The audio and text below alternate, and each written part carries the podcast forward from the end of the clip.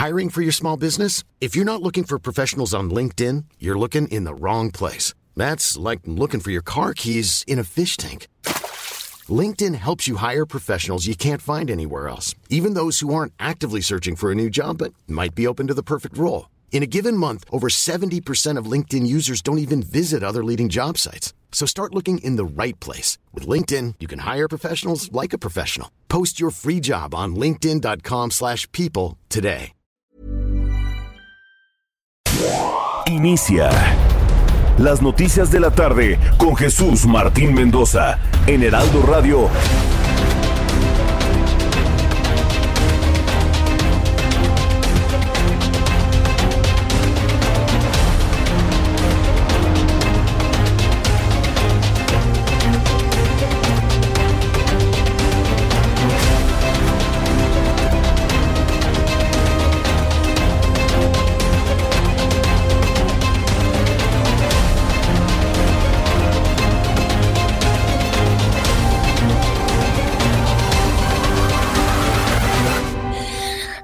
De la tarde en punto, hora del centro de la República Mexicana. Bienvenidos, me da un enorme gusto saludarle a través de los micrófonos del Heraldo Radio a toda la República Mexicana. Por cierto, una República Mexicana que en estos momentos lucha para tener una mayor conectividad y una mayor comunicación. Desde las 2 de la tarde se ha caído el sistema de llamadas telefónicas, salida y recepción de la empresa Telcel Estamos a la espera de la información que dé a conocer la empresa Telcel. No es su teléfono celular ni es la zona donde usted se encuentra. No hay servicio de telefonía en buena parte de la República Mexicana, incluida toda la Ciudad de México. No sabemos qué fue lo que ocurrió. Seguramente algunos fallos que se venían reportando desde el mediodía y desde las dos y media de la tarde. No hay servicio de telefonía nada más por esta empresa. Vamos a estar muy atentos de la información que nos generen nuestros amigos de Telcel para poderle informar oportunamente en qué momento se restablece el servicio. Por lo pronto, usted que nos escucha en Internet en toda la República Mexicana y en una enorme red de emisoras de radio del Heraldo Media Group en toda la República Mexicana, súbale el volumen a su radio que le tengo toda la información importante a esta hora de la tarde.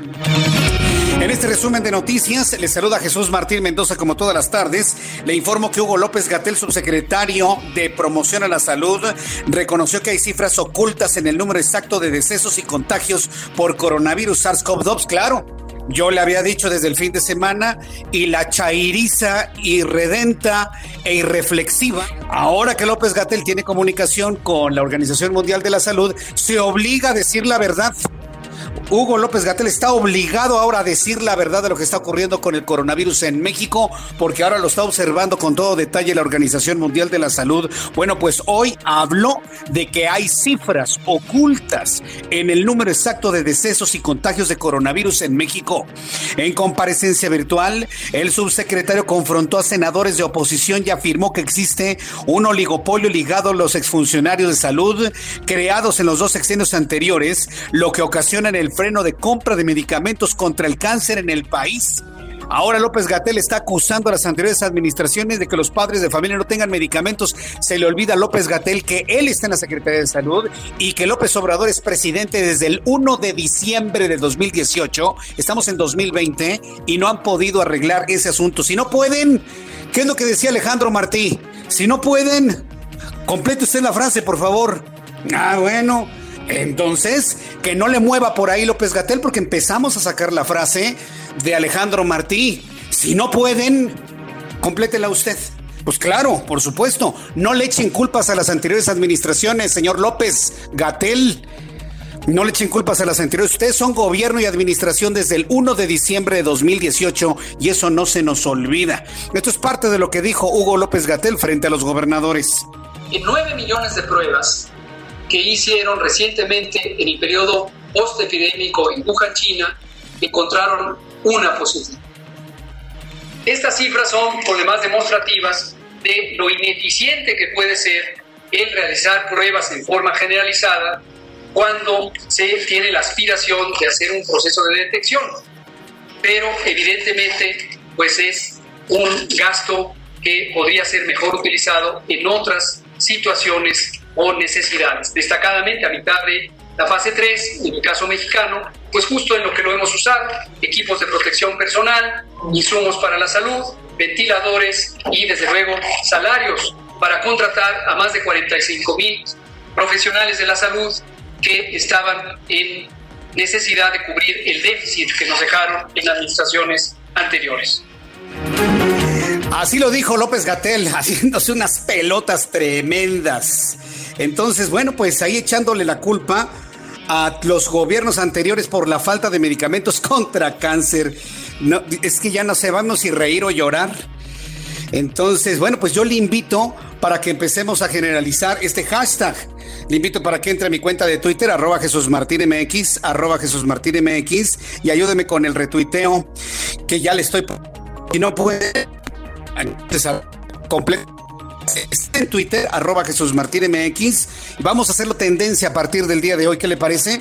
Para todos nuestros amigos que nos escuchan en eh, YouTube, vamos a Twitter y ayúdeme a retuitear en este momento el más reciente tweet que le acabo de presentar. Y de esta manera, bueno, pues que les quede claro que ya dejen de echar culpas a los anteriores. O se ponen a resolver los problemas actualmente, y hay que decirlo con toda energía. Y usted, que es persona de la sociedad en general, exíjales y vamos a decirles, si no cuenta de Twitter arroba MX, ahí está el hashtag que vamos a hacer en este momento, tendencia en nuestro país a partir de este momento. Y le invito para que esté participando con nosotros. En más de este resumen de noticias, que ya promete ser un programa de noticias muy intenso, la secretaria de Gobernación, Olga Sánchez Cordero, aclaró que el semáforo epidemiológico está a cargo de la federación. Sin embargo, estará a consideración de cada entidad, por lo que será regional, ya que es diferente lo que acontece cada estado frente a la pandemia de COVID-19. O sea, como digo, una cosa digo otra, ¿no? Y ayer, ayer decía, no, no, no, no, no, va a haber una gran cantidad de descoordinación. No, no, el semáforo nada más es uno. Y aquí planteamos, entonces, ¿qué hacemos, secretaria? ¿Le hacemos caso al semáforo de López Obrador o le hacemos caso, por ejemplo, en la Ciudad de México, al semáforo muy bien planteado que ha presentado Claudia Sheinbaum? Hoy matiza y la secretaria de Gobernación dice, bueno, bueno, bueno. Eh, lo que será regional ya es que ya todo es diferente en cada uno de los estados. ¿Quiere escucharla usted? 24 horas después escucha a la secretaria de Gobernación. Es que si el semáforo, el semáforo va a ser regional, porque no va a ser para toda la República, no podría ser para toda la República. No es lo mismo lo que está aconteciendo en el norte que lo que está aconteciendo en el centro, en el sureste o en el mismo, en el oriente de, de México o en el en el poniente de México. Ese es, en el, es una situación totalmente distinta. ¿Cómo la ve? El discurso de ayer y el discurso de hoy, ¿qué le parece? Es lo único que voy a decir porque tiene la, tiene la piel tan sensible que si yo digo algo, uy, no, ¿para qué quiere? Mejor ahí lo dejo.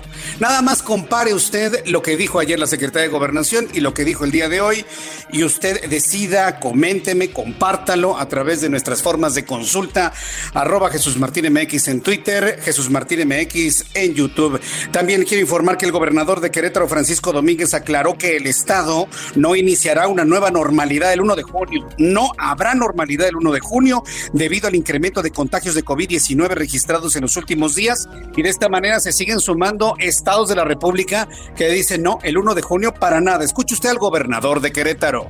No voy a poner en riesgo el esfuerzo y los logros alcanzados por miles de queretanas y queretanos que actuaron responsablemente. Seguiré tomando todas las decisiones que sean necesarias, partiendo de las recomendaciones del Comité Técnico en Salud, evaluando una y otra vez la curva de contagios y nuestro comportamiento como sociedad. Por ello, reitero que este próximo primero de junio en Querétaro no inicia una nueva normalidad. En Querétaro, no, discúlpeme usted la musiquita, pero es la producción que le hicieron al mensaje del gobernador en sus redes sociales. Yo creo que lo vieron haber dejado sin musiquita. Yo creo que el mensaje es muy potente de uno de los mejores gobernadores en este momento. Debo decirlo con toda claridad, con base en nuestras evaluaciones del Heraldo de México y Caudae Hemos visto cómo un eh, gobernador de Querétaro, Francisco Domínguez, ha crecido como la espuma, tiene una gran credibilidad en sus ciudadanos y sabiendo precisamente eso, anuncia que cuidando a, sus, a los habitantes de Querétaro no inicia ninguna normalidad el 1 de junio. Y así se están sumando una gran cantidad de entidades de la República Mexicana.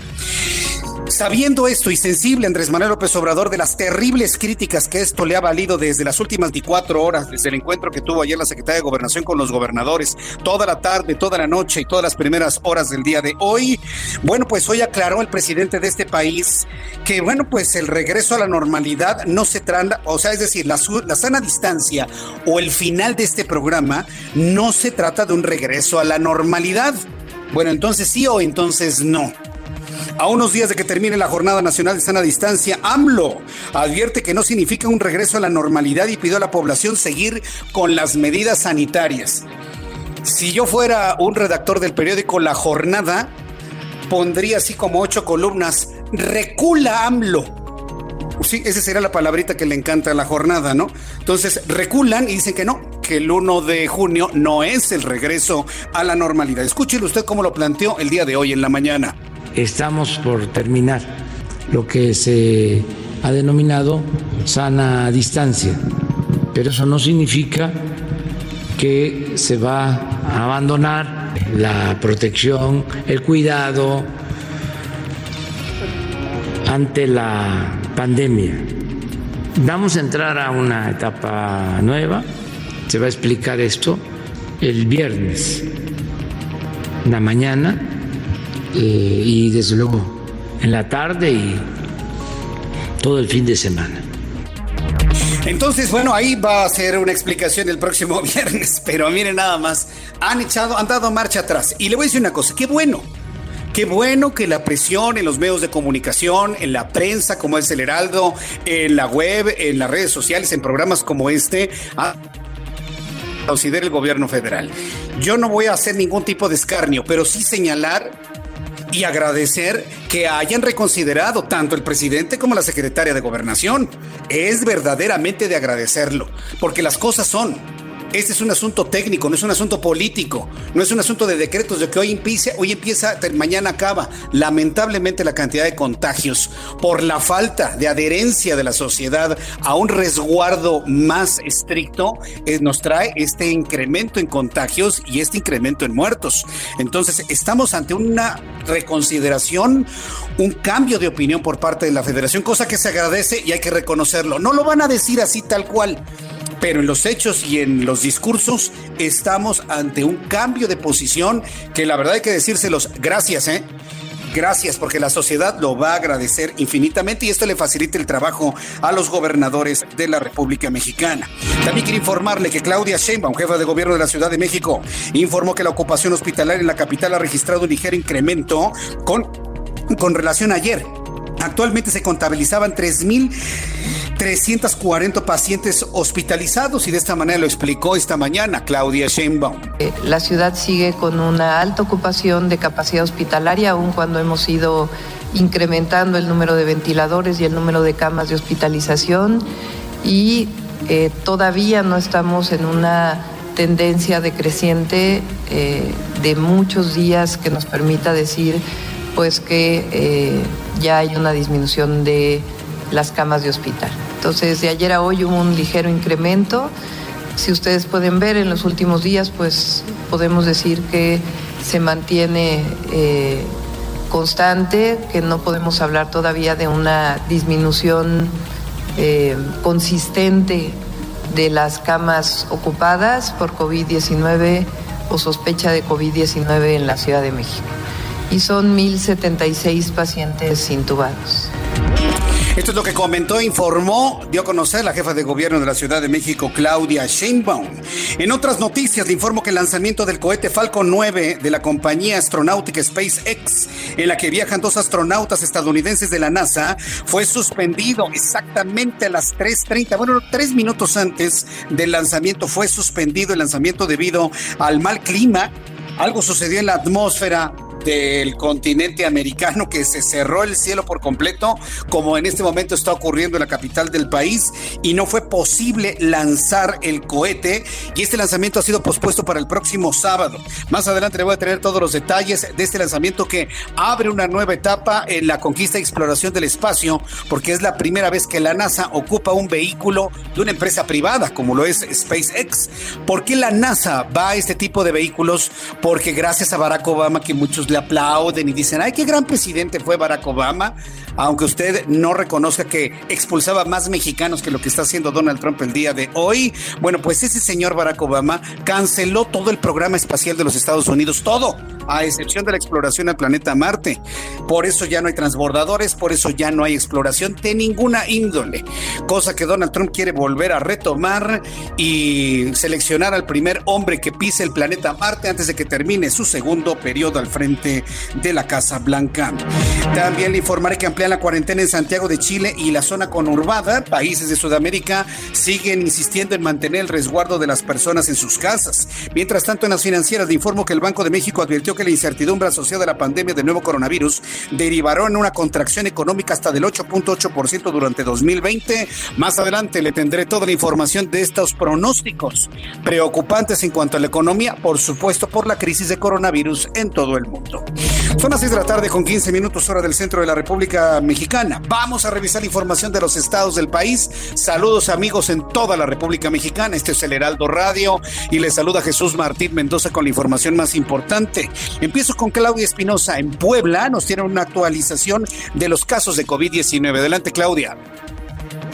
Así es, te saludo con gusto a ti y a todos los amigos del Heraldo Media Group para darte a conocer que este día sumó 107 casos más Puebla de COVID-19 para llegar a un total de 2.421 en lo que va de la contingencia. En lo que respecta a las defunciones, se agregaron 18 más para tener 437, además de que ya son 112 de los 217 municipios los que se agregaron a esta contingencia. Hay que señalar que este día el gobierno del estado dio a conocer que a partir del 15 de junio comenzará el regreso de las actividades, comenzará ya la actividad de la industria automotriz y de la construcción en primera instancia con un 30% del total de su capacidad de trabajo en turnos escalonados y donde las empresas tendrán que hacerse responsables de recoger a los trabajadores en sus casas y regresarlos para que la movilidad no se vea incrementada. Además de que los programas del hoy no circula y el uso de cubrebocas se mantendrán hasta nuevo avisos. También podrán regresar aquellos restaurantes que cuenten con terraza y que tengan obviamente los programas de sana distancia. Es el reporte desde Puebla.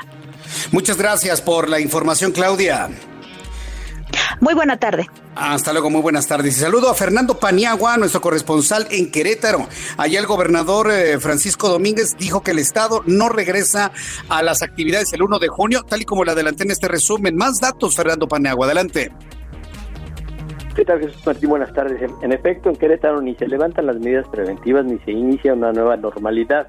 El gobernador Francisco Domínguez, mediante un mensaje difundido en sus redes sociales, advirtió que en la entidad se cierra se cierne la amenaza de la emergencia sanitaria y eh, que esta se convierte en una crisis que debe evitarse. Dijo que estamos al borde de un gran riesgo, pese al esfuerzo realizado por personal de salud y a pesar de la responsabilidad de un gran número de familias queretanas.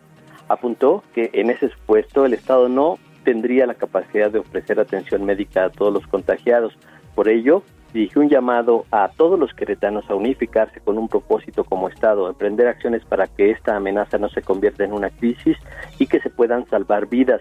Domínguez Servién anunció la puesta en marcha de una estrategia de, de, entrenamiento social mediante el cual se acompañará el regreso a las actividades esenciales bajo estrictos protocolos de salubridad y guías de atención debidamente acreditadas ante autoridades federales y estatales. Dijo que para caminar coordinados en esta decisión, evitando el máximo riesgo de contagio, se requiere de un eficiente entrenamiento y coordinación entre la sociedad y las autoridades, que incluye cinco pasos fundamentales. Primero, identificar los riesgos, luego, diseñar estrategias propias, cambiar los hábitos y modificar espacios y ensayar antes de seguir y seguir, seguir instrucciones. Sí. Muy bien, pues estaremos muy atentos de todas las instrucciones que genere el gobernador de Querétaro, Francis Fernando Paniagua. Muchas gracias por esta información. Muy buenas tardes. Buenas tardes, hasta luego. Hasta luego, buenas tardes. Ahí están los datos que da a conocer el propio gobernador de Querétaro y tenemos a Querétaro, tenemos a Guerrero, tenemos a Morelos, tenemos a Baja California Sur, entidades que han dicho no tenemos las condiciones, Baja California también, no tenemos las condiciones para empezar con una nueva normalidad el 1 de junio. Hoy el presidente de la República aclaró que no, que no querían decir eso, que el final de la sana distancia no significa que ya todos regresamos a la normalidad, que se van a seguir procurando todas las medidas de protección a la población. Pues no, que no. Leticia Ríos es corresponsal en el Estado de México. Arranca el Estado de México sendero seguro para resguardar la integridad física del personal médico. Lamentablemente siguen las agresiones en contra de estas personas. Adelante, Leti, te escuchamos. Buenas tardes. Buenas tardes, Jesús Martín. Así es, para facilitar el traslado del personal médico hacia sus centros de trabajo y salvaguardar su integridad física durante los recorridos, el gobierno del Estado de México puso en marcha el programa Sendero Seguro de la Salud en tres hospitales COVID del Valle de Toluca. El programa inicialmente beneficiará a 4.500 trabajadores de la salud que laboran en los hospitales Nicolás San Juan, Adolfo López Mateos y Mónica Pretelini, informó el secretario de Movilidad, Raimundo Martínez Carvajal. Precisó que 29 empresas de transporte colectivo del Valle de Toluca apoyan solidariamente con sus unidades y recursos para operar este sendero seguro en ocho rutas diferentes. Destacó que en coordinación con la Secretaría de Salud, los médicos, paramédicos, enfermeras, camilleros, urgenciólogos y demás personal de Intendencia podrán viajar a partir de esta semana en unidades exclusivas, seguras y cómodas de acuerdo con horarios establecidos. El secretario de Movilidad explicó que las unidades de transporte tendrán una señalización para facilitar su identificación.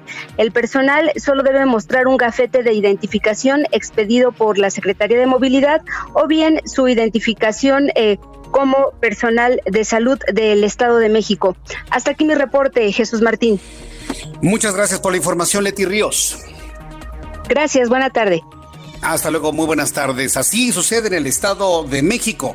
Le tendré toda la información con detalle más adelante y también aquí en la capital de la República, en todo el Valle de México, para usted que nos escucha en otras partes del país y está pensando visitarnos, bueno, pues vaya viendo cuáles son las zonas en donde hay mejor o peor eh, vialidad, porque mire, hemos estado prácticamente en un momento en que mucha gente ha decidido salir cuando más contagios hay, cuando más personas fallecidas hay, hay más gente en las calles, por increíble que parezca. La desesperación ha generado este fenómeno. Por lo pronto vamos a revisar estas informaciones con nuestros compañeros reporteros urbanos. Daniel Magay, de México te encuentras. Adelante, Daniel.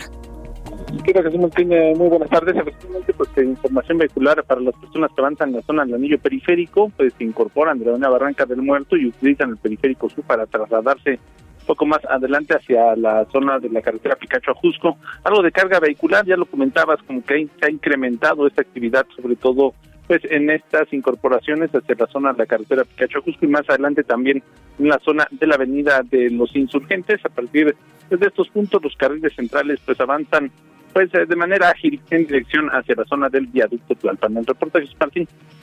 Muchas gracias, eh, Daniel Magaña. Fuerte abrazo. Hasta luego. hasta luego. Hasta el ratito. Cualquier cosa que suceda con nuestros compañeros reporteros, estaremos entrando inmediatamente con ellos. Israel Lorenzana, en otro punto del Valle de México. Adelante, Israel, te escuchamos. Buenas tardes.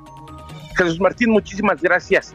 Pues bueno, tenemos información para nuestros amigos que se desplazan a través de la zona del Eje 1 Norte y es que precisamente en la zona del barrio Bravo de Tepito tuvimos un bloqueo. Ha llegado elementos de la Secretaría de Seguridad Ciudadana, se ha retirado ya de hecho este bloqueo, pero la circulación todavía continúa con asentamientos para quien viene del Paseo de la Reforma y con dirección hacia la Avenida del Trabajo. Hay que pensar en alternativas, únicamente hay que anticipar su paso también con dirección hacia la zona de Eduardo Molina. Por otro lado, precisamente Eduardo Molina lo hemos recorrido desde la zona del circuito interior y con dirección hacia San Juan de Aragón. La, la circulación aceptable, Jesús Martín, los asentamientos normales de la hora en los cruces marcados con semáforo, no hay que abandonar esta arteria si su destino es el perímetro del Estado de México. Está cayendo una lluvia intermitente, tenemos dublados, hay que manejar con mucho cuidado. Jesús Martín, la información que te tengo. Muchas gracias por la información, Israel Lorenzana.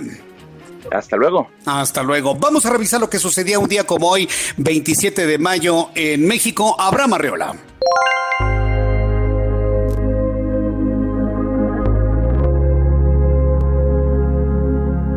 Bienvenidos, esto es un día como hoy en México.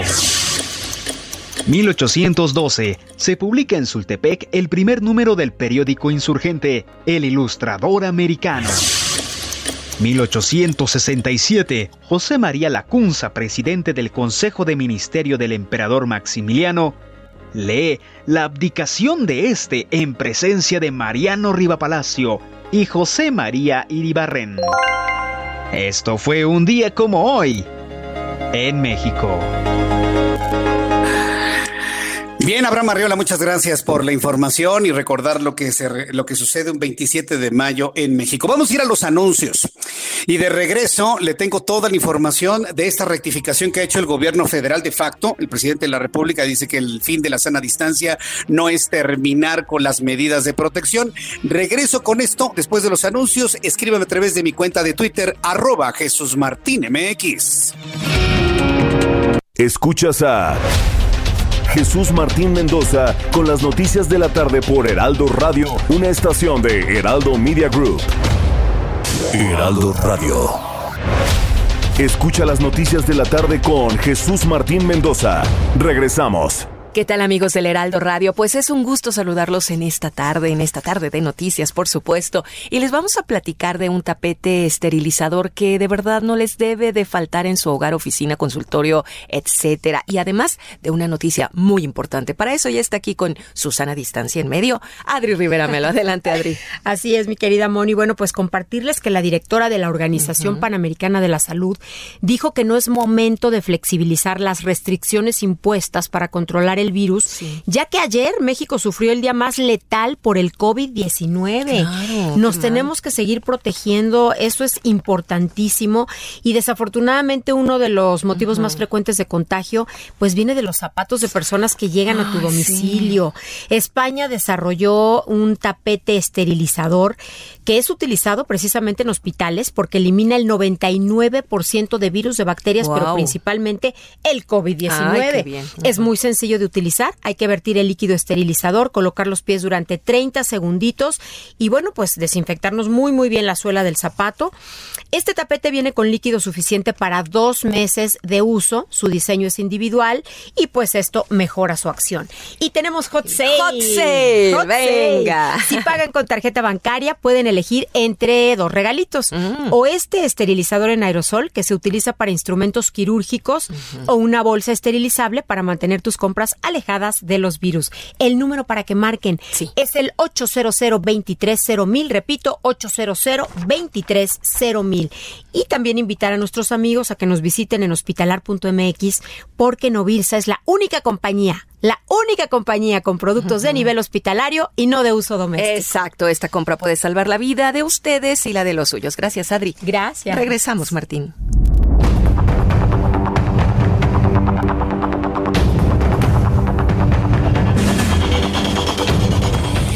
Ya son las 6 de la tarde con 32 minutos, 6 de la tarde con 32 horas del centro de la República Mexicana. Un gran saludo a todos nuestros amigos que nos están escuchando a través de El Heraldo Radio en toda la República Mexicana, en una gran cantidad de emisoras del Heraldo Radio en todo el país y en el sur de los Estados Unidos. También a las personas que se reúnen a través de YouTube en nuestro canal Jesús Martín MX. Muchísimas gracias por estar con nosotros. Me han estado preguntando de manera muy insistente, muchos padres de familia preocupados, qué va a pasar con las escuelas, por ejemplo, en el de México.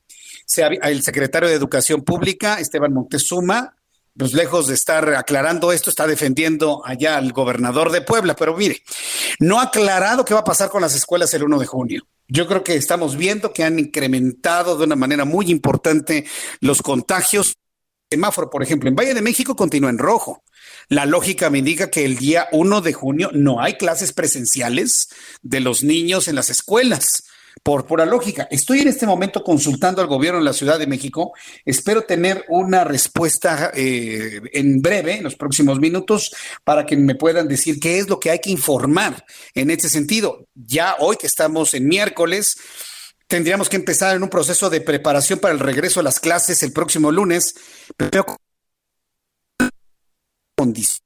tal vez un municipio en el país, tal vez en otras entidades podrían existir las condiciones, pero para el caso de uno de los epicentros de coronavirus, sinceramente no lo veo. Dice, ya, tengo comunicación del gobierno capitalino y a la pregunta de qué va a pasar con las escuelas en Ciudad de México el 1 de junio. Entiendo que el semáforo sigue en rojo. ¿Cuál será el criterio? La fecha del regreso a clases lo va a definir la Secretaría de Educación Pública. Perfecto. Eso significa que los gobiernos de los estados están a la espera de lo que informe Secretaría de Educación Pública. Así que, señor secretario de Educación Pública, Esteban Moctezuma Barragán, a partir de este momento estamos en un compás de espera para que se defina cómo va a quedar el regreso a clases. ¿Regresamos a clases el 1 de junio o esperamos a que de manera local se prenda el semáforo en color verde? Y esto podría ser desde el mes de junio, mediados, finales, julio, agosto, inclusive septiembre. Eso yo creo que va a tener que ser el criterio, ¿no? De hecho, el propio secretario lo había dicho, semáforo en verde. Pero hay lugares donde el semáforo en verde se calcula para septiembre. Ese es el asunto que le preocupa a los padres de familia. Entonces, estemos muy pendientes de ello. Yo en lo personal creo que el ciclo escolar 2019-2020 terminará en línea, por lo menos en el centro del país. Y en este momento ya empezamos una búsqueda del secretario de Educación Pública para que nos diga qué va a pasar, cuál es el criterio que va a aplicar para el regreso a clases. Los padres de familia están preocupados porque se tiene que saber, porque tiene que haber una gran cantidad de preparativos, tanto en escuelas, directivos, maestros de escuelas públicas, privadas y los padres de familia para preparar a los niños. Yo insisto, en el centro del país no veo condiciones para el regreso a clases. Y mire, ya de manera muy clara y puntual, me están informando que lo tiene que definir la Secretaría de Educación Pública Federal. Bien, hoy ocurrió algo muy importante y después de conocer el incremento en personas contagiadas por coronavirus y las personas fallecidas ayer que sumaron 501 en tan solo 24 horas, ya veremos cómo estará el número el día de hoy un poco más tarde. Hugo López Gatel, quien es el subsecretario, subsecretario de Prevención y Promoción a la Salud, tuvo un encuentro virtual con senadores de la República, preocupados evidentemente, y en la urgencia de conocer un criterio para poder... Eh, establecer en sus entidades un proceso de normalización. Hugo López Gatel comentó lo siguiente, súbale el volumen a su radio porque me parece central lo comentado por él el día de hoy. En nueve millones de pruebas que hicieron recientemente en el periodo postepidémico en Wuhan, China, encontraron una positiva. Estas cifras son, por demás, demostrativas de lo ineficiente que puede ser el realizar pruebas en forma generalizada cuando se tiene la aspiración de hacer un proceso de detección. Pero evidentemente, pues es un gasto que podría ser mejor utilizado en otras situaciones o necesidades. Destacadamente a mitad de la fase 3, en el caso mexicano, pues justo en lo que lo hemos usado, equipos de protección personal, insumos para la salud, ventiladores y desde luego salarios para contratar a más de 45 mil profesionales de la salud que estaban en necesidad de cubrir el déficit que nos dejaron en administraciones anteriores. Bien, pues esto fue lo que comentó Hugo López Gatel. Varios asuntos importantes comentados por el subsecretario de Salud. Hoy comentó frente a los senadores de la República que hay cifras ocultas en el número exacto de decesos y contagios por coronavirus. Esta declaración de verdaderamente va a marcar la presencia de Hugo López Gatel en toda esta contingencia. Reconoció que hay cifras ocultas en el número exacto de decesos y contagios por coronavirus. De alguna manera ya lo había dicho cuando comentó sobre el modelo Centinela, que el número que conocemos de personas contagiadas de manera acumulada que multiplicarla por ocho, y cuando comentó que todas las personas que mueren por neumonía típica es COVID hasta que no se demuestre lo contrario. Entonces, también debo reconocer que Hugo López Gatel ya lo había dicho y nosotros llevamos muy puntual estas declaraciones del subsecretario de Salud. En esa comparecencia virtual, el subsecretario confrontó a senadores de oposición y afirmó que existe un oligopolio ligado a los exfuncionarios de salud creados en los dos sexenios anteriores, los que ocasionan el freno de la compra de medicamentos contra el cáncer en el país. Entonces está responsabilizando los intereses particulares de quienes estuvieron en la Secretaría de Salud en tiempos de Enrique Peña Nieto y de Felipe Calderón, lo que les impide a ellos comprar medicamentos para el cáncer. Hágame usted el favor. La culpa de que no haya medicamentos es de Enrique Peña Nieto y de Felipe Calderón. Otra vez. De ahí es donde surge esta necesidad de decirle a usted, bueno, pues si no pueden, ya saben lo que tienen que hacer, ¿no?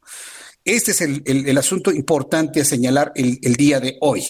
Entonces, bueno, en cuanto a lo que ha comentado Hugo López eh, Gatel, eh, también señalarle que hace unos instantes, bueno, hace como una hora, hora y media que terminó la comparecencia, el propio Hugo López Gatel le contestó a Dante Delgado. Dante Delgado Ranauro, senador de la República, le propuso a López Gatel, oiga, hay que incrementar y hay que extender la, la, la cuarentena, ¿no?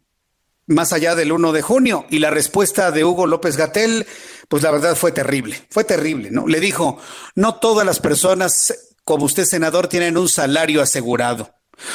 A una pregunta técnica, una respuesta política. Lo vuelvo a decir, a una pregunta técnica, una respuesta política. Entonces, prácticamente está diciendo López Gatel, pues váyanse a trabajar y muérase quien se muera.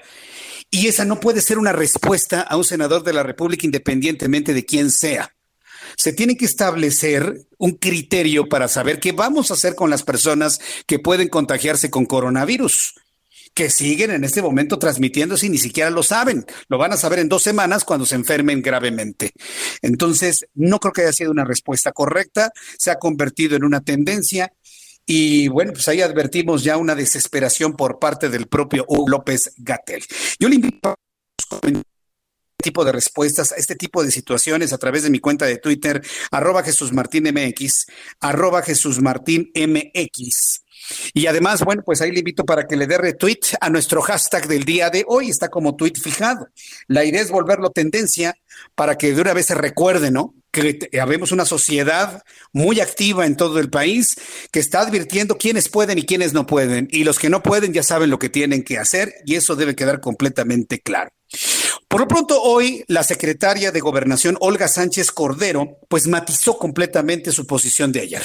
¿Se acuerda que ayer la propia secretaria de Gobernación le dijo a los eh, gobernadores, sobre todo a los representantes de la CONAGO, que de ninguna manera podía haber semáforos estatales porque entonces habría una gran descoordinación?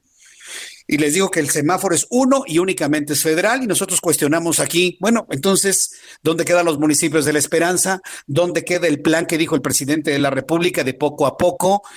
Razón por la cual los gobernadores presentaron sus propios planes de reactivación moderada y paulatina a través de semáforos locales.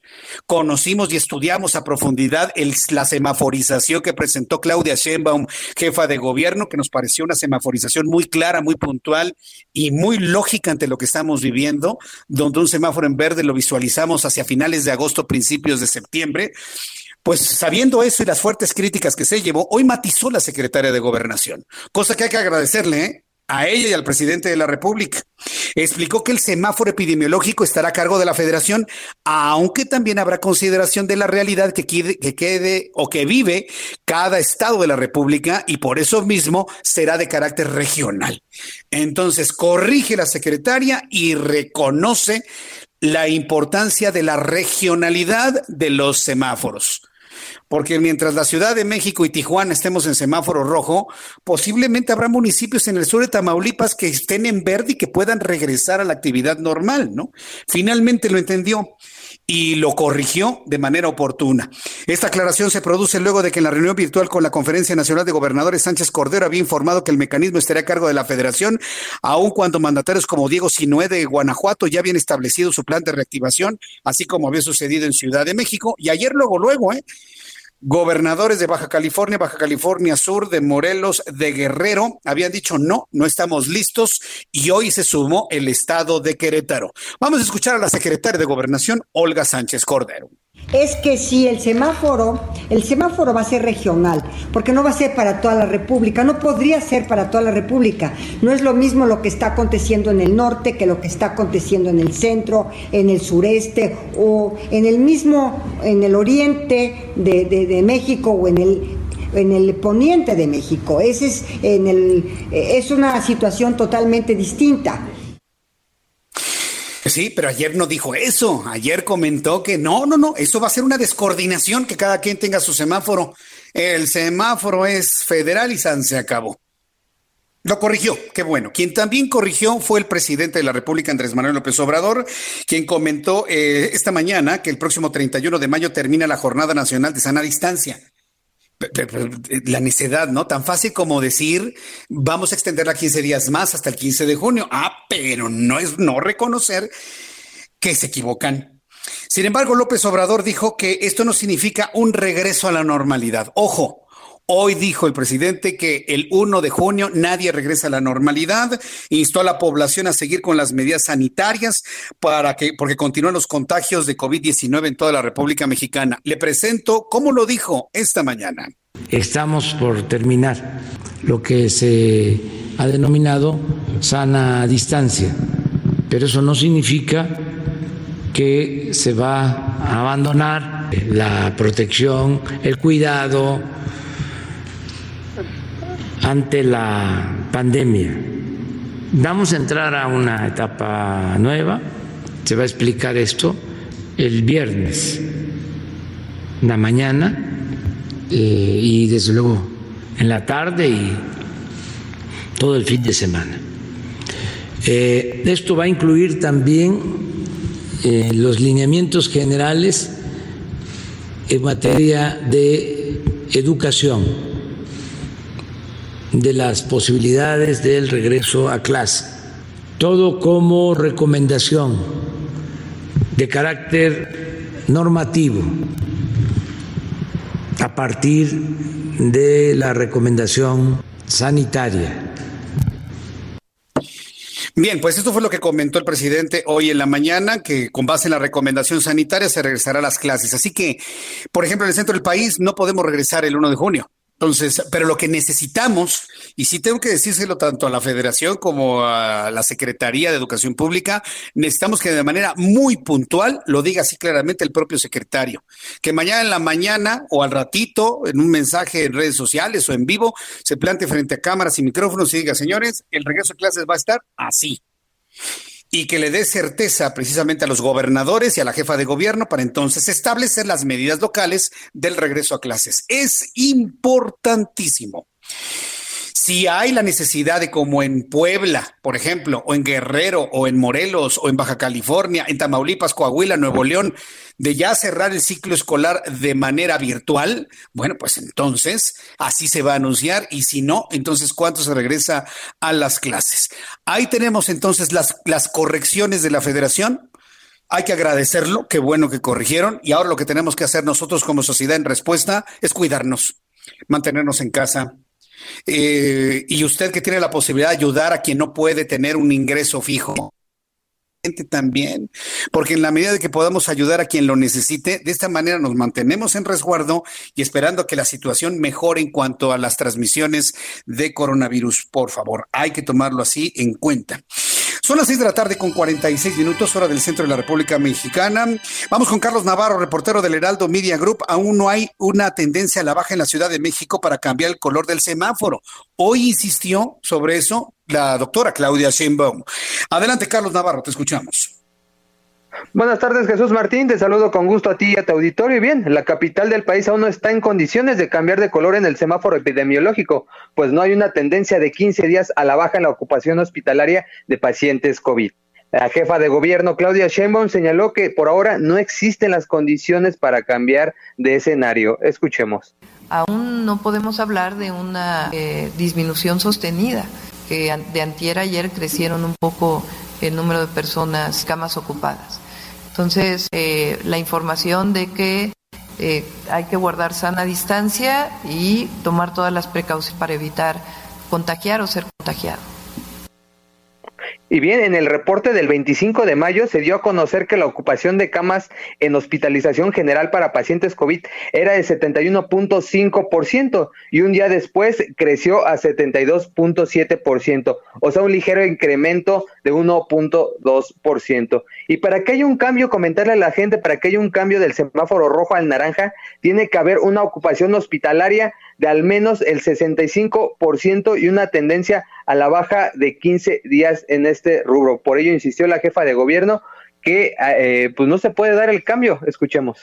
Eh, como ustedes, como habíamos estado mencionando, había habido una estabilidad en los últimos días, inclusive una ligera disminución y hoy tenemos un ligero incremento eh, la ciudad sigue con una alta ocupación de capacidad hospitalaria, aun cuando hemos ido incrementando el número de ventiladores y el número de camas de hospitalización y eh, todavía no estamos en una tendencia decreciente eh, de muchos días que nos permita decir pues que ya hay una disminución de las camas de hospital.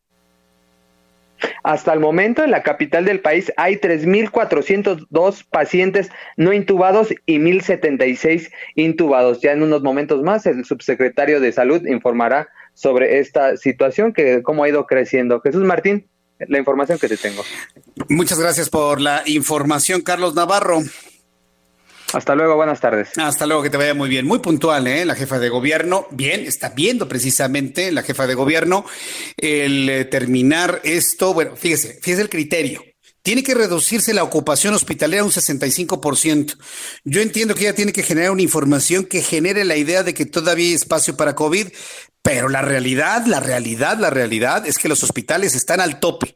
No voy a utilizar la palabra saturados para que no me digan que soy un escandaloso, pero en este momento es muy difícil que usted encuentre un lugar donde le atiendan a una persona con COVID en cualquier hospital de la Ciudad de México. Están prácticamente al 100%. Para pasar de rojo a naranja, tiene que disminuir esta demanda de camas de hospital al 65% y mantenerse esa tendencia durante 15 días. ¿Sabe? Ya ve por qué le digo que el planteamiento que ha hecho la jefa de gobierno tiene mucho más lógica que el que planteó la federación porque lo ve con una cuestión meramente técnica, verdaderamente técnica. Entonces, por eso nos ha llamado la atención este semáforo en la Ciudad de México, que entiendo se mantiene. Ahora, con base en ello, ¿cuál es el criterio del regreso a clases? Lo dijo hoy en la mañana el, presidente de la República. La Secretaría de Educación Pública anunciará el criterio para hacerlo a consulta directamente hacia el gobierno capitalino, me dicen es la CEP quien tiene que hacerlo. Ya el equipo de producción del Heraldo Media Group y del Heraldo Radio, de este programa de noticias, estamos buscando al secretario de Educación Pública, Esteban Montezuma, para que nos diga cuál va a ser el criterio a aplicar en el regreso a clases. Me siguen preguntando muchos eh, padres de familia que qué es lo que va a pasar, qué es lo que van a hacer. Denme oportunidad de tener precisamente contacto con el secretario de Educación, Educación Pública para que nos diga finalmente cuál va a ser el criterio. Va a ser diferenciado. O sea, prácticamente ya estoy interpretando que va a ser diferenciado. Habrá lugares donde se tenga que terminar el ciclo escolar a distancia, habrá lugares donde a lo mejor tengan presencia para exámenes finales. Va a ser muy diferente en toda la República Mexicana, a menos de que se establezca un criterio general terminar todo el país en línea el ciclo escolar y nos vemos en el nuevo ciclo escolar hasta septiembre, que yo pienso que eso sería lo lógico si lo que queremos es cuidar a los niños, a los, a los muy pequeñitos de preescolar, educación básica y, y media básica, y media superior quiero decir, eh, para que eh, se evite el llevar el coronavirus a las casas, a los padres de familia y a los abuelos. Quiero decir que Francisco Domínguez Servién, gobernador de Querétaro, reiteró que el Estado no levantará las medidas de aislamiento social ni iniciará una nueva normalidad el próximo 1 de junio. Vamos a escuchar lo que dijo Francisco Domínguez, gobernador de Querétaro. Para caminar coordinados con esta decisión, sin poner en riesgo a nadie, hemos comenzado un intenso periodo de entrenamiento social. Seremos pioneros a nivel nacional en esta estrategia, con la que no solo acompañaremos el regreso a las actividades esenciales bajo estrictos protocolos de salubridad y guías de actuación debidamente acreditadas ante autoridades federales y estatales. También te acompañaremos a ti, pues no basta con anunciar un regreso gradual si antes no te ayudamos a 1. Identificar los riesgos. 2. Diseñar tu propia estrategia.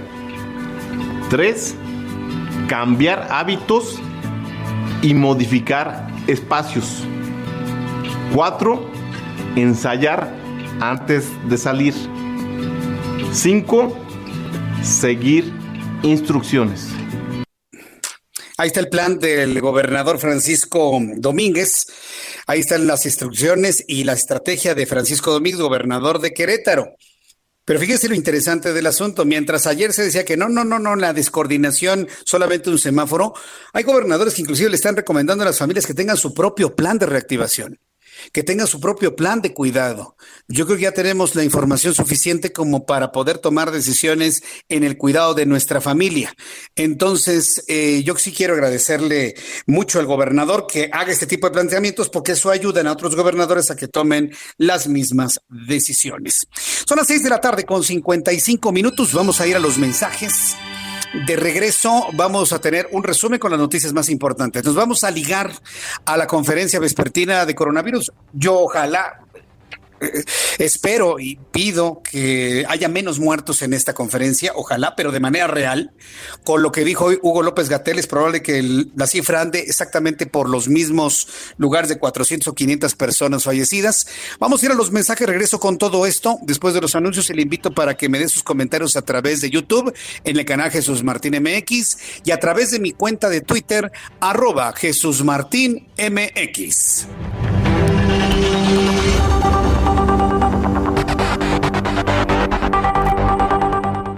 Escuchas a Jesús Martín Mendoza con las noticias de la tarde por Heraldo Radio, una estación de Heraldo Media Group. Heraldo Radio, la H que sí suena y ahora también se escucha. Escucha las noticias de la tarde con Jesús Martín Mendoza. Regresamos.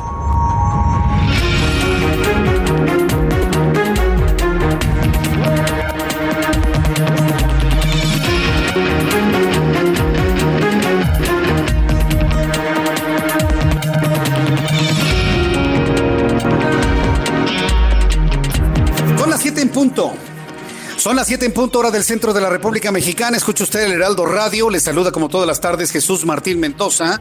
Le presento un resumen con las noticias más importantes hasta este momento. De acuerdo con los datos de Comscore en abril de 2020, con más de 16 millones de usuarios, el Heraldo de México ocupa el cuarto lugar como medio de información y noticias más leído en el país y el segundo más consultado con, como periódico impreso. Además, figura en la posición número 20 de los medios de comunicación más consultados en todo el país. Gracias a usted que me escucha, que nos ve en el Heraldo Televisión y que lee el Heraldo de México. Somos el cuarto medio de comunicación más importante en este momento y uno de los 20 principales de toda la República Mexicana. Felicidades a todos los lectores. Está iniciando la conferencia vespertina sobre coronavirus. Encabeza Hugo López Gatel, subsecretario de Prevención y Promoción a la Salud, así como José Luis Salomía, director de epidemiología. En cuanto empiece ya la descripción de los datos en México, con todo gusto entramos en contacto y nos enlazamos hasta el Salón Tesorería del Palacio Nacional. En más de este resumen, los funcionarios de alto rango del Instituto Nacional de Estadística y Geografía y de la Comisión Federal Federal de Competencia Económica podrán ganar por ahora más que el presidente. Así lo ha resuelto la Sala Primera de la Suprema Corte de Justicia de la Nación, que por mayoría de votos avaló la suspensión del presupuesto de egresos de la Federación 2020 a favor del INEGI y de la COFESE, que impugnaron el tope salarial previsto en dicho documento con base en el sueldo del titular del Ejecutivo. Bien, ¿eh? Bien resuelto por la Suprema Corte de Justicia de la Nación. En este resumen le informo que los jóvenes que son las principales víctimas del cataclismo económico provocado por la pandemia del nuevo coronavirus, así lo alertó la Organización Internacional del Trabajo. De acuerdo con el organismo, uno de cada seis jóvenes se encuentra sin empleo, por lo que instó a los gobiernos a prestar atención especial a esta generación para evitar que la crisis le afecte a largo plazo. Los dólares están muy bajos y muy baratos, 22.69 cada dólar. Una nueva ola de aversión al riesgo ante crecientes tensiones entre Estados Unidos y China y luego de que el Banco de México recortó sus expectativas de crecimiento económico. En más de este resumen, de acuerdo con la Universidad Johns Hopkins, Estados Unidos alcanzó este miércoles 100.047 muertos por la pandemia de coronavirus en medio de la gradual reapertura económica y social que continúa entre los llamados a la prudencia de los médicos y preocupante aumento de los casos en menos de a una quincena de los estados. También informo que Brasil registró este miércoles 1.086 muertes, 20.599 casos de coronavirus en 24 horas. En este momento, José Luis Salomía informa que en el mundo mundo hay 5.488.825 casos de personas contagiadas con COVID, con una letalidad del 6.4%, en donde ya América podría superar en dos terceras partes a Europa con los casos que se han registrado últimamente. Vamos directamente hasta el Salón Tesorería para escuchar la actualización de números que presenta la Secretaría de Salud. Súbale el volumen a su radio, es la voz del director de epidemiología, José Luis Salomía. Son 244.858 las personas que ingresaron a un protocolo de estudio, es decir, que eh, hubo la oportunidad de clasificarlas como casos sospechosos de COVID-19 y a través de este protocolo poder tomar una eh, muestra de laboratorio para poder proceder con el diagnóstico correspondiente. 133.269 han salido negativas al virus SARS-CoV-2, por lo tanto fue descartada la enfermedad. Pero 78.023 personas dieron positivas a este nuevo virus y por lo tanto son los casos confirmados que además se han acumulado de COVID-19 desde que inició esta epidemia en México. Vemos todos los días que el número de casos confirmados activos, es decir, las personas que han iniciado con signos y síntomas de enfermedad en los últimos 14 días, que es el periodo máximo contemplado de incubación de este virus y que por lo tanto es el periodo en el que puede desarrollar los signos y síntomas de la enfermedad, sigue siendo aproximadamente una quinta parte de lo acumulado, o sea, 15.592 casos son los que conforman la epidemia activa en México. Así también, lamentablemente, hasta el momento han fallecido 8.597 personas a consecuencia de las complicaciones de COVID-19. Veamos en la siguiente José Luis Salomía en estos momentos ha dado a conocer el dato que hemos seguido con puntualidad y que nos marca evidentemente cómo estamos en materia de personas activas con coronavirus. La Secretaría de Salud informa que al día de hoy hay 8.597 fallecidos por coronavirus, de la información que ha fluido. Ayer había 8.134. Esto significa que hay 463 personas más fallecidas por coronavirus en las últimas 24 horas. Esa es la nota. Insisto, mientras la Secretaría de Salud no lo dé, los medios de comunicación así lo vamos a interpretar. Y así sucede, ¿eh? Y lo pueden ver todos los medios de comunicación. La Secretaría de Salud informa que en las últimas 24 horas se sumaron a la lista, en este caso, 463 personas fallecidas. Dice de manera eufemística José Luis Salomía que los 15.592 activos es apenas la cuarta parte de todas las personas que se han contagiado de coronavirus. No, no, no. Lo que hay que hacer es decir cuántos hay hoy en función de los que había ayer. Y ayer había 14.718 activos, hoy hay 15.592. Estos activos necesitan camas de hospital. Entonces, hay una mayor demanda de camas de hospital hoy que ayer. ¿Se fija usted cómo las cosas son según el cristal con que se miran? Alguien puede decir, no, pues este es la cuarta parte y mañana podrá ser la quinta parte y dentro de 10 días podrá ser la sexta parte. ¿Y eso qué importa? Lo que importa es saber cuántos activos hay y cuál es la demanda de camas de hospital que tenemos en un momento dado en, en la Ciudad de México, en Monterrey, en Guadalajara, en Puebla, en Tijuana o en Cancún. Entonces, ayer había 14.718 activos, hoy hay 15.592, 800, 900 personas más. Personas sospechosas de coronavirus, ayer había 31.878, hoy hay 33.566 casi 2.000 personas más, 1.700 personas más. Es decir, esto va subiendo yo no veo en ningún lado que vaya bajando, que esté completamente estable. Y lamentablemente, el número de personas fallecidas, hoy súmele 463 más a las que había ayer. Ayer 8.134, hoy 8.597. Ya lo que está haciendo en este momento José Luis Salomía es decir, pues en tantos municipios hubo más, en tantos municipios hubo menos. Eh, la Ciudad de México sigue en primer lugar, en segundo Baja California, y está, digamos, con ese informe técnico que ya nos conocemos y con un índice de letalidad que supera el 10%. Si fuera el 10% serían 7.802 personas, tenemos 8.597. En un ratito ahorita le digo en, los cálculos que estamos haciendo aquí, rápidamente en este resumen de noticias. Entonces, multiplicamos 8.597, lo multiplicamos por 100 y lo dividimos entre 78 mil, a ver, ahorita, ahorita le digo cuál es este cálculo, en lo que continuamos con este, en caliente, ¿no? Porque la información se está generando en estos momentos. Eh, el índice de letalidad en México es de 11.01%. En el mundo es de 6.4, en México es de 11.01. ¿Qué nos indica este dato? Que muere más gente proporcionalmente en México que en promedio en el mundo. Y eso tampoco lo comentan ni lo dicen tal y como lo estoy calculando en estos momentos. Son modelos matemáticos, yo nada más estoy haciendo puras multiplicaciones, sumas, restas y divisiones, nada más, ¿eh? Ningún magia, aquí está. 11.01% el porcentaje de letalidad del coronavirus en México con los datos que acaba de dar la Secretaría de Salud. El reloj marca las 7.9. Hasta aquí nuestro resumen de noticias. Le invito para que siga con nosotros. Le saluda Jesús Martín Mendoza.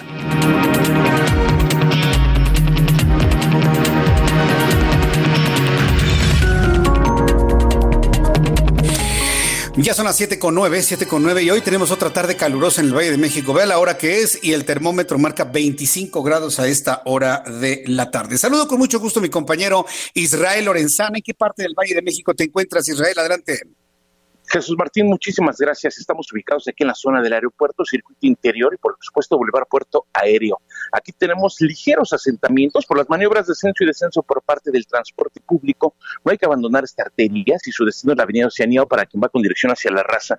Únicamente hay que anticipar su paso. El sentido opuesto con dirección hacia Churubusco, asentamientos, pero de igual forma no hay que abandonar esta arteria, ya que superando precisamente la zona de viaducto, la circulación retoma velocidad para desplazarse hacia la zona de Churubusco o también con dirección hacia la zona del eje 6 sur. Jesús Martín, la información que te tengo. Muchas gracias por la información, Israel. Hasta luego. Hasta luego. Saludo a Daniel Magaña, quien nos tiene más información del Valle de México. Adelante, Daniel.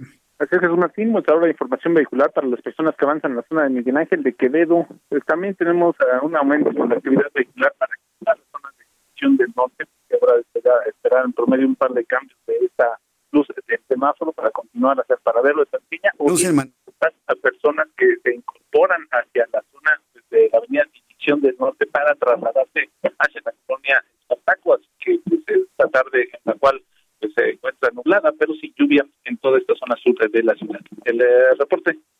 Muy buena tarde. Gracias, gracias Daniel Magaña, que tengas buena tarde. Hasta luego.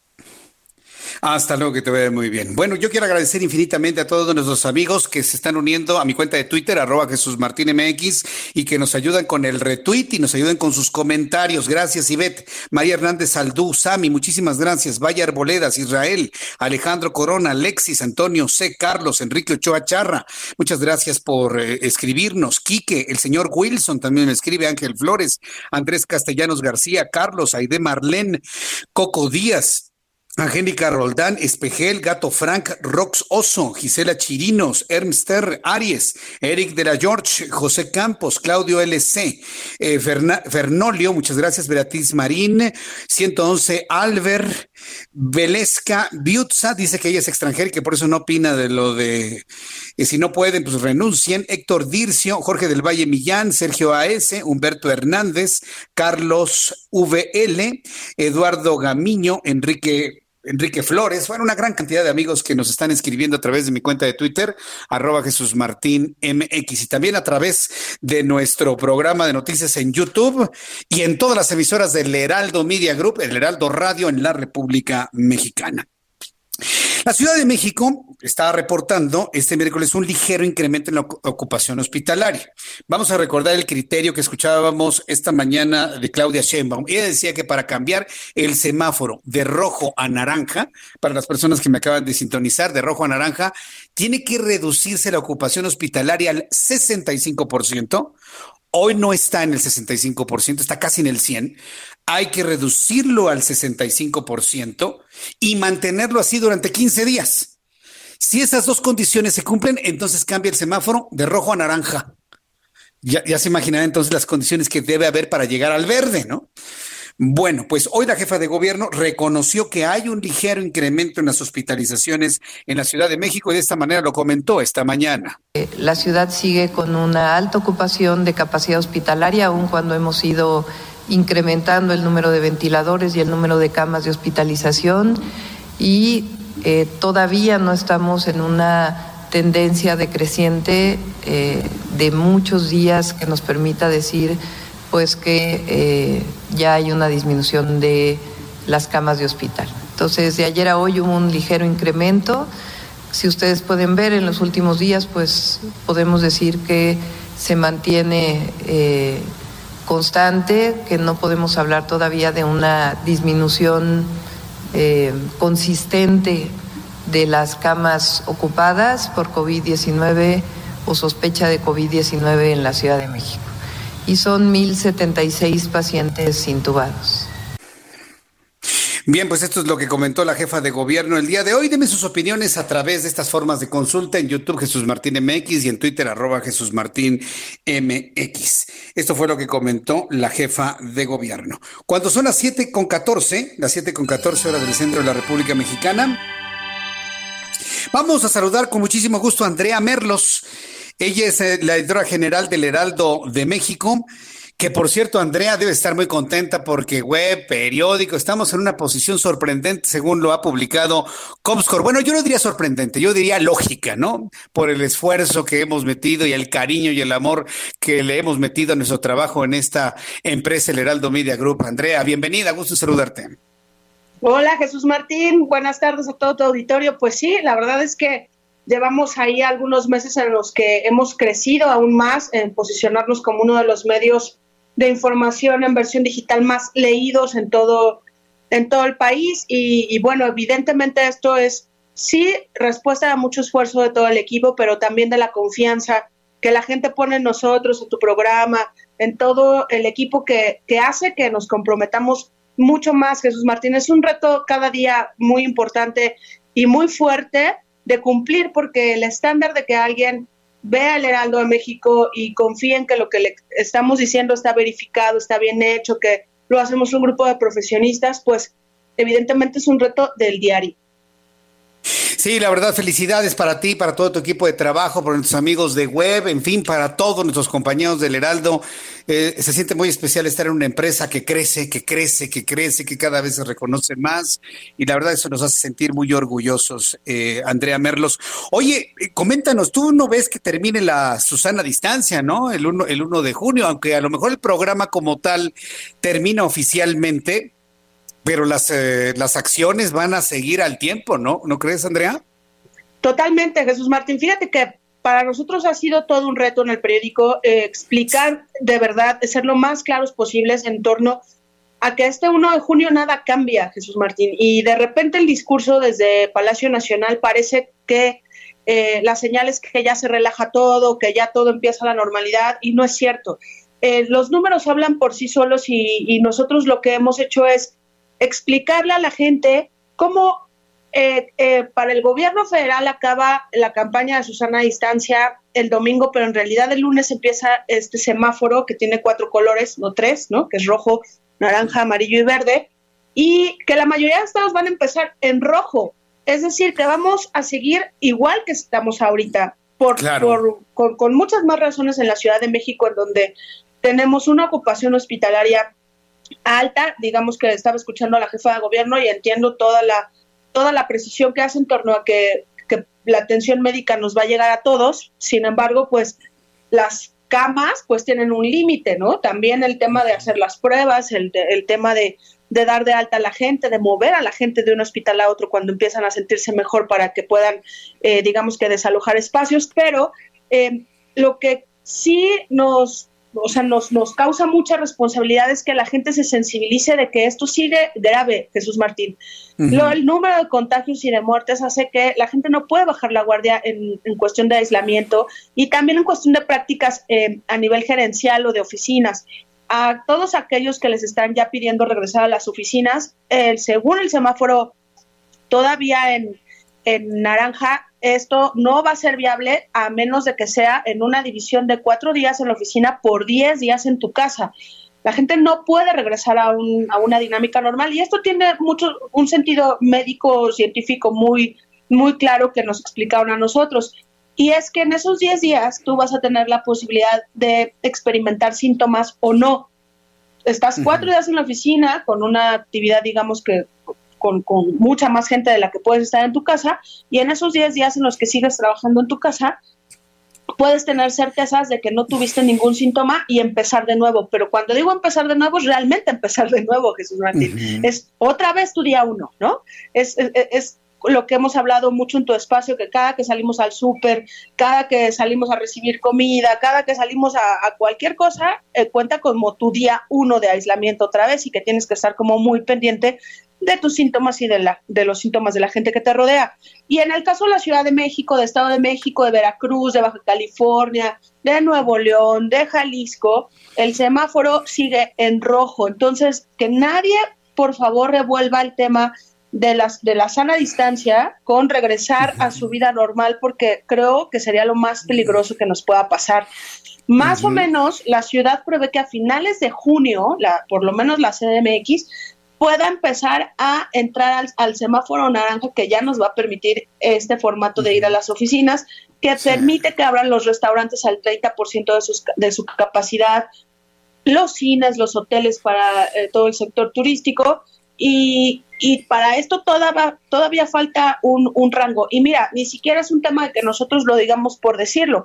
Ayer hubo una reunión de gobernadores con, con la Secretaría de Gobernación en donde sabemos que ese fue el reclamo central Jesús Martín. Uh -huh. Gobernadores, por lo menos la gobernadora de Sonora fue eh, la que trascendió con, con más rudeza al, al, hablarlo, al decir, oigan, no confundan a la gente con su discurso, ellos dicen desde claro. el centro del, del, país, ¿no? porque yo tengo un estado en donde todavía tengo muchos contagios, donde todavía tengo un tema de ocupación hospitalaria que alarma, y el mensaje que la gente ve en sus televisiones y en los medios de comunicación y en las redes sociales es que la Susana Distancial, este personaje y esta campaña, se acaba y pues eso hace que la gente de verdad claro. crea que, que, la situación ya está bien o mejoró. Y, y, nada más lejano que eso, Jesús Martín. Pues eh, te voy a decir una cosa, yo creo que los gobernadores, no creo, estoy seguro que los gobernadores están muy molestos con el propio presidente, sobre todo porque el discurso del presidente no ha ayudado absolutamente nada, este Andrea, y, y hay que señalarlo, porque si bien hoy matizó y dice que van a seguir los mismos eh, acciones para proteger a la gente, está anunciando que él ya quiere iniciar sus campañas, o bueno, sus recorridos de campañas o de reanudación de giras de trabajo en la República Mexicana.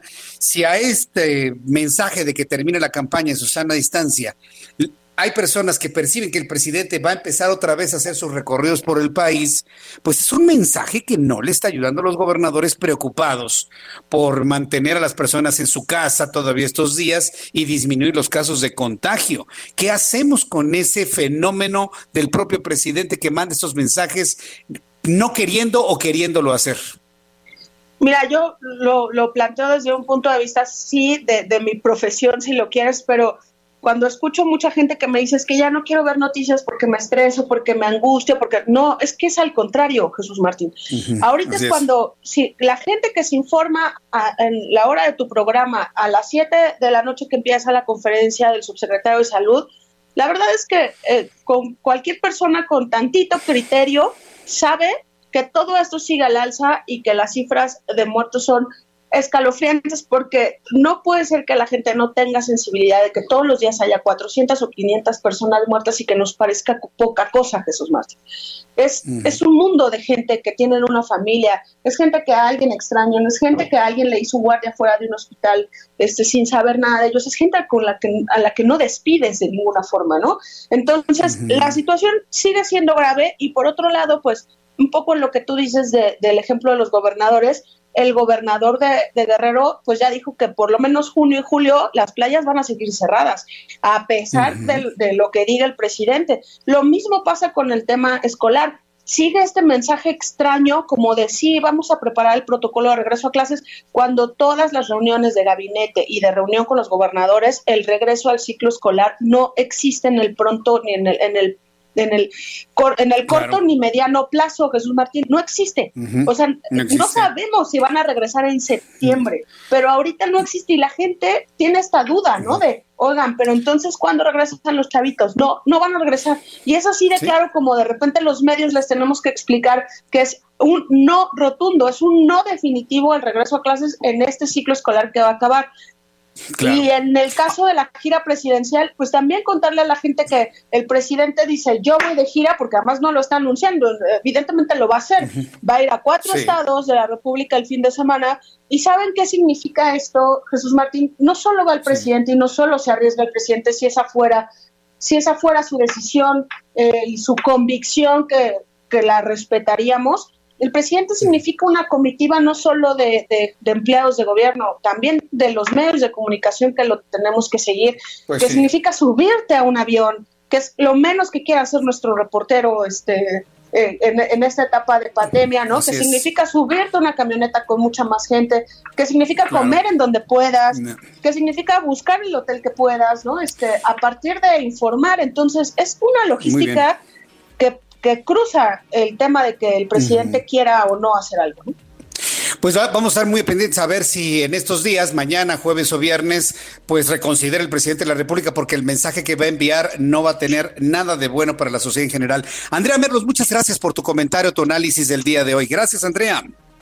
Gracias a ti, Jesús Martín. Saludos. Saludos, que te vaya muy bien. Andrea Merlos, editora general del Heraldo de México, qué bien planteado este asunto. Y le voy a decir, después de los anuncios, después de los anuncios, le voy a informar lo que el presidente quiere hacer el fin de semana, ya se quiere ir de gira. Entonces se le queman las habas por los baños de pueblo. Regreso con esto después de los anuncios. Escuchas a Jesús Martín Mendoza con las noticias de la tarde por Heraldo Radio, una estación de Heraldo Media Group. Heraldo Radio, la H que sí suena y ahora también se escucha. Escucha las noticias de la tarde con Jesús Martín Mendoza. Regresamos.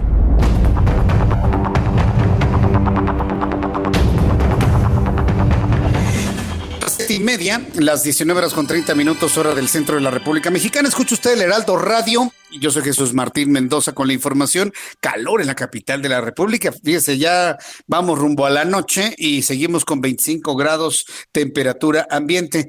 Me, me está comentando Jorge Romero, Jesús Martín, ¿me podrías decir de dónde es Andrea Merlos? Esto porque mi esposa se apellida Merlos y es del estado de Michoacán y es un apellido muy peculiar. Gracias.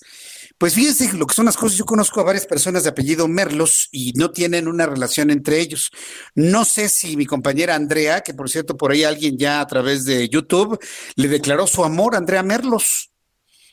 Eh, estoy viendo aquí en YouTube, digo, personas que nos han seguido desde hace mucho tiempo y que le gusta mucho escuchar a Andrea. Yo paso todos estos mensajes a Andrea. No sé si su familia sea del estado de Michoacán, sinceramente lo confieso, pero estoy seguro que al ratito nos llama, ¿no? Este, Andrea Merlos, estimado Orlando, ¿no? Estamos muy pendientes, ¿no? De lo que nos comente Andrea. A ver, vamos a hacer una pequeña parada ahí en el Palacio Nacional, en el Salón Tesorería. Hugo López Gatel, que es el hombre del momento, ¿no? Hasta le mandan corazoncitos y dicen que están enamoradas de él y, ya le salieron ahí dos, tres amoríos y pues debe estar que no cabe en sí mismo, ¿no? De tanta fama, ¿no? Hugo López Gatel. Vamos a escucharlo, que está en este momento haciendo la presentación técnica de una cosa que parece una tendencia a la baja de algo. A ver qué es lo que explica. Adelante, Hugo López Gatel en la conferencia vespertina. ¿Por qué entonces cuando venimos en cada día decimos unos números que parecieran no corresponder con estos datos, cuando son los mismos datos? Porque aquí está, según dice el título, de funciones según fecha de registro. Y el registro va ocurriendo en con respecto, es más, esto, eso está mal, eso es por fecha de ocurrencia, estimado José Luis. Eso es por fecha de ocurrencia. La ocurrencia va sucediendo justo en la fecha en que ocurre. Ver, Ahora, esta gráfica. No, hombre, le salió una, una gráfica mal. Continuamente activa. No, hombre, a ver, vamos a seguir escuchando porque dice, no, esto, esto no es, esto es fecha de ocurrencia. A ver, vamos a seguir escuchando. De casos fatales en color rojo y hemos separado dos intervalos adicionales. Todo lo rojo es de funciones previas al 19 de mayo, ocurridas hasta el 19 de mayo. Aquí está el 19 de mayo, el 18 de mayo es aquí, después del 19 ya no hay rojo, ya no hay color rojo, porque las de color rojo son las ocurridas antes del 19 de mayo. En color eh, ocre o crema o de este color, café claro. Ábreme son las ocurridas entre el 19 de A ver, vamos a, interrumpir aquí al doctor Gatel. Bueno, quien ya le lleva en el hilo son los reporteros que se encuentran ahí presentes. Luego a veces el riesgo de tener que salir de la conferencia, dar otras noticias y regresar es que no le agarramos la onda y podemos de alguna manera hasta malinterpretar algún dato, porque ni ellos mismos estaban entendiendo esta, esta, yo no lo entiendo.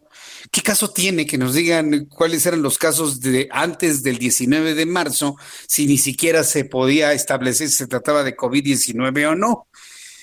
La cosa es presentar una grafiquita que dé la impresión, así, ay, mira, ya va para abajo. Eso es lo único que interpreto de esto, ¿eh? Entonces, mejor que resuelvan ahí el berenjenal que se metieron ahorita en explicar esas barras que no entiendo para qué son de tres colores. Y ya una vez que lo hayamos entendido, comprendido, bueno, pues trataremos de comentarlo. Por lo pronto, a quien sí le entendemos siempre muy bien es a mi querido amigo Mariano Rivapalacio, colaborador del Heraldo Radio, siempre con sus temas que están relacionados con eh, el bienestar de la gente y sobre todo muy enfocados al tema del coronavirus últimamente. Estimado Mariano, qué gusto saludarte, bienvenido. Buenas noches.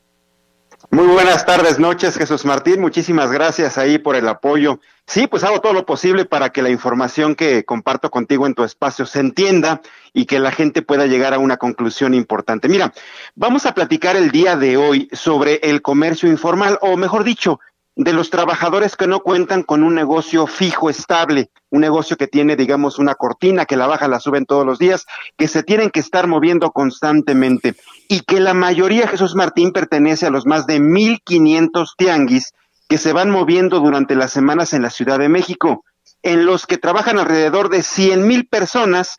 Y para que nos demos una idea, fíjate, ahí te va un dato interesante. Solo en la alcaldía Iztapalapa, cerca de medio millón de personas visita constantemente este tipo de tianguis o mercados sobre ruedas que con la pandemia pues llevan más de tres semanas cerrados. Esto según la presidenta de la Comisión de Derechos Humanos de la Ciudad de México, Nacheli Ramírez Hernández. Dice que la mayoría de estos comerciantes viven en condiciones de precariedad y recalcó que algunos de los empleos de los trabajadores informales son actividades esenciales para la ciudad como la recolección de basura, a través de la cual se avanza sobre la protección a un derecho de todos que es fundamental, la salud. Por su parte, el doctor Manuel Fuentes Muñiz, él es abogado laborista, Jesús Martín, indica que el porcentaje de estos trabajadores informales en nuestro país es de alrededor del 60% y que la mayoría incluso incluye a las trabajadoras del hogar. Dice el abogado laborista, son poco visibles para el Estado. Por ejemplo, si bien es cierto que una reciente reforma laboral, tú lo sabes, tú lo informaste oportunamente a su tiempo, impulsó que se diera de alta en el Instituto Mexicano del Seguro Social a poco más de 22 mil trabajadoras del hogar, bueno, pues la mayoría no cuenta con seguridad social. Por último, la titular de los derechos humanos de la Ciudad de México asegura, Jesús, que las, las, las cosas que se van a complicar, dijo, se van a complicar en las próximas semanas cuando se empiece a regresar a la nueva normalidad. Se le preguntó por qué.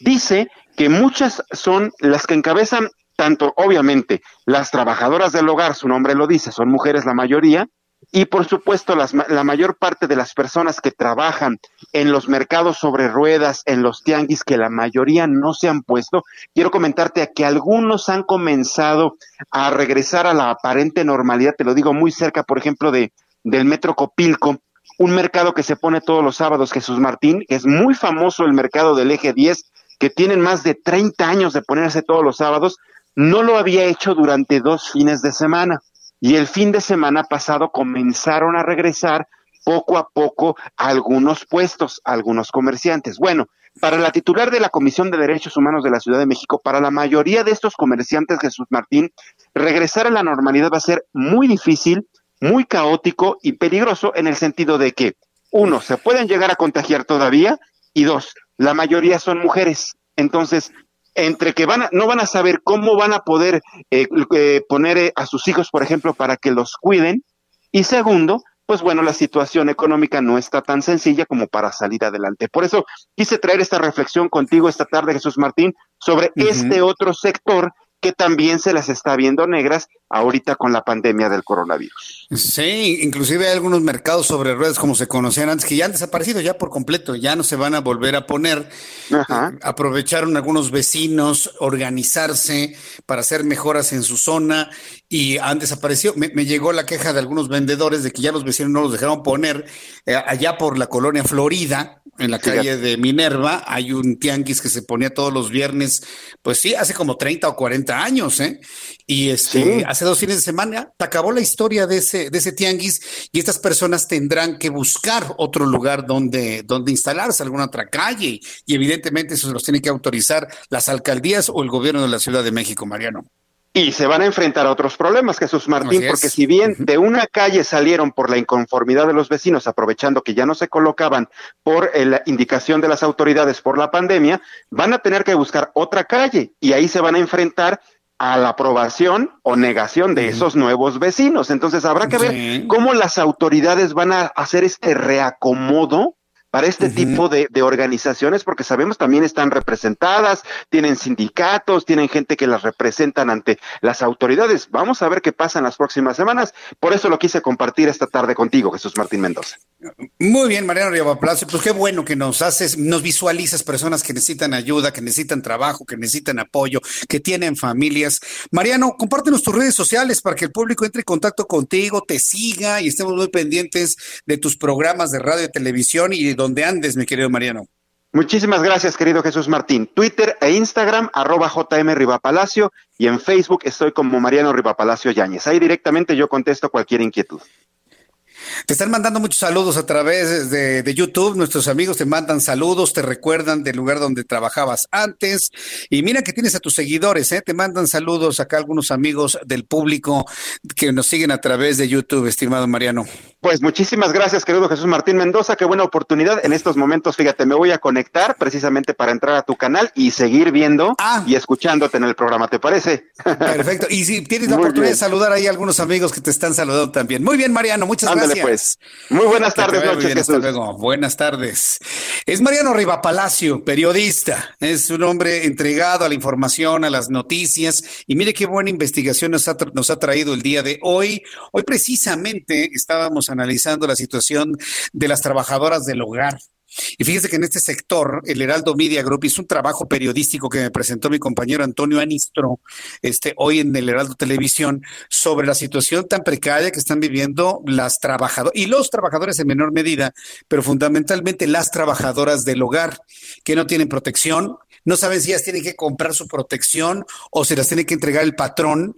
Nosotros hicimos la convocatoria para que los patrones, las personas que contratan este tipo de servicios de ayuda en el hogar, pues les den un cubrebocas, les den unos, unos guantes, que les provean de lo necesario para cuidarse, ¿no? Y que además lo utilicen en el transporte público también, porque una persona que, por ejemplo, las personas que trabajan de esta manera, de entrada por salida, como se llaman, pues tienen el riesgo de traer el coronavirus de donde se transportan, y ahí sí no es culpa de ellos, es un riesgo asociado a la necesidad de trabajar.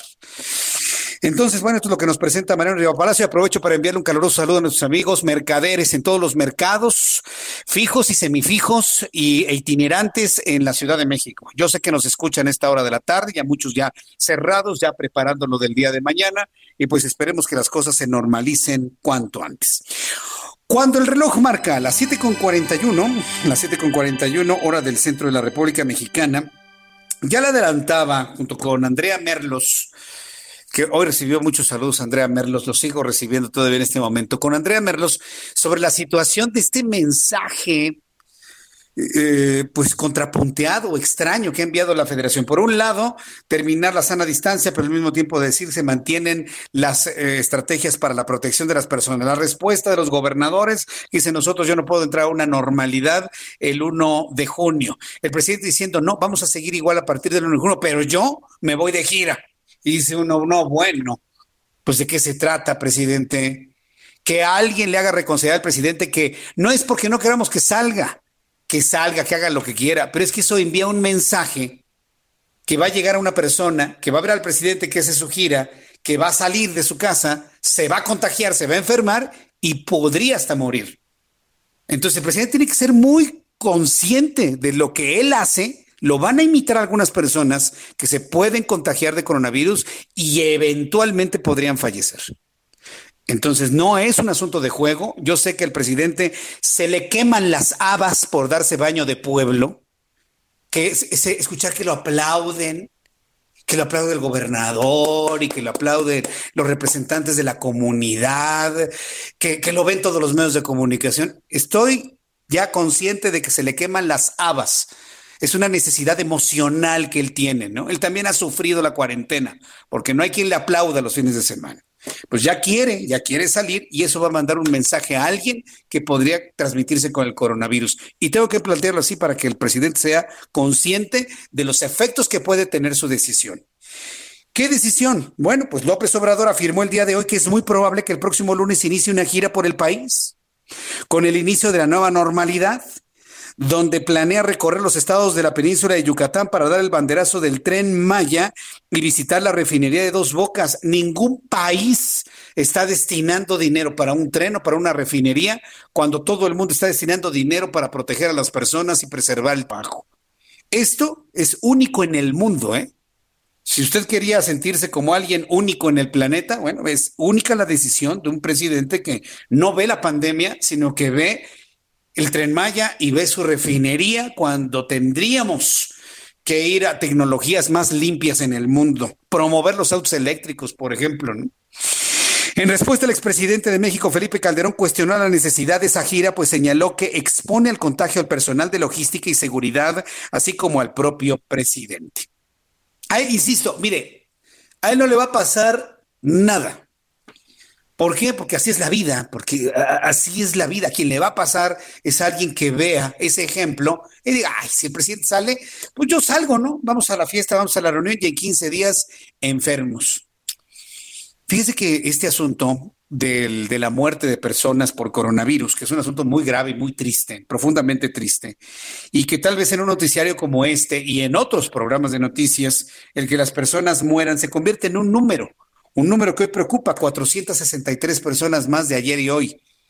Pero esas 463 personas son padres, son madres, son abuelos, son tíos, son personas que son amadas en su entorno familiar y que su muerte ha provocado un profundo dolor.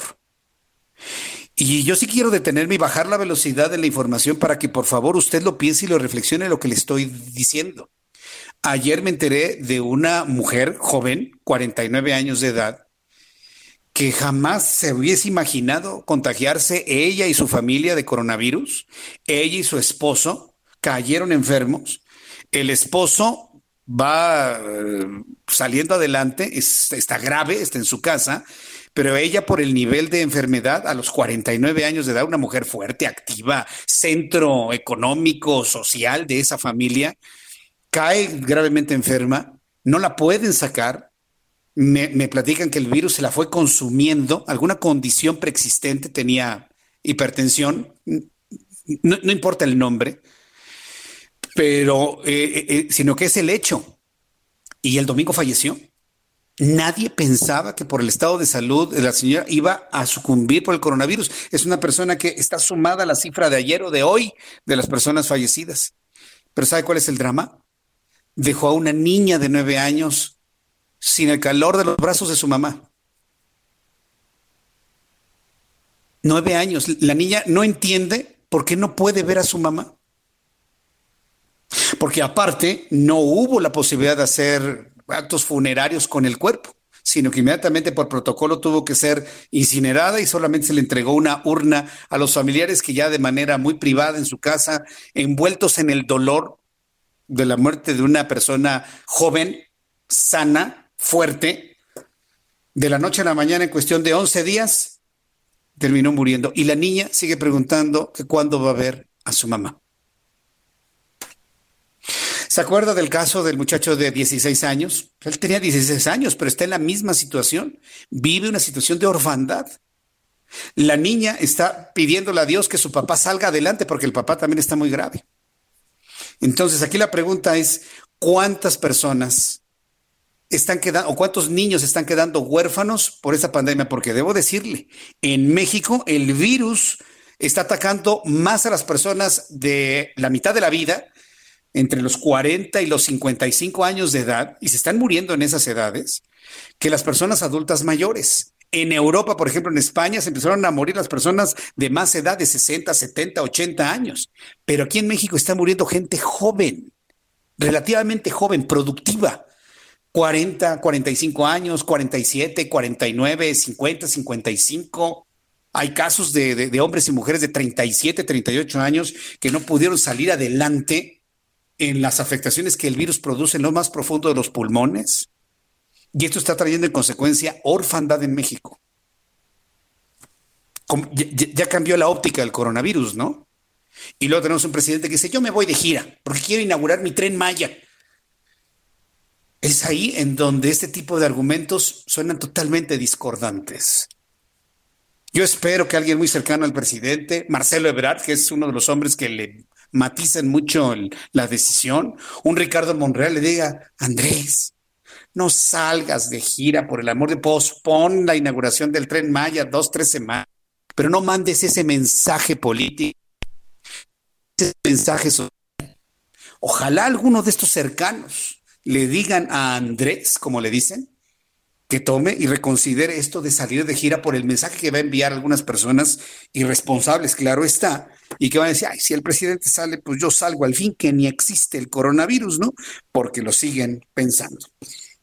Son las 7.49, las 7.49 horas del centro de la República Mexicana. Antes de saludar a mi amigo eh, Roberto San Germain, rápidamente le digo cómo estamos eh, financieramente antes de terminar nuestro programa de noticias, el Banco de México anunció una serie de proyecciones para el desempleo de la economía mexicana 2020, en la cual, derivado de la incertidumbre propiciada por el nuevo coronavirus, en lo que se refiere al peor de los escenarios, Banjico estimó una contracción de la economía nacional del 8.2%, un nivel no registrado desde 1932 posterior a la Gran Depresión de 1929. El Consejo Coordinador Empresarial demandó a la Junta de Coordinación Política del Senado que legislen seis reformas necesarias para el marco jurídico de la entrada en vigor del Tratado de Libre Comercio entre Estados Unidos, México y Canadá el próximo 1 de julio. Claro, si eso evidentemente fluye. Y finalmente decirle que debido a mal clima no despegó el Falcon 9, este cohete de la empresa SpaceX de Elon Musk, que llevaba dos astronautas de la NASA a la Estación Espacial Internacional. El lanzamiento será el próximo sábado. Roberto San Germán con toda la información deportiva. Bienvenido, gusto en saludarte. Muy buenas noches.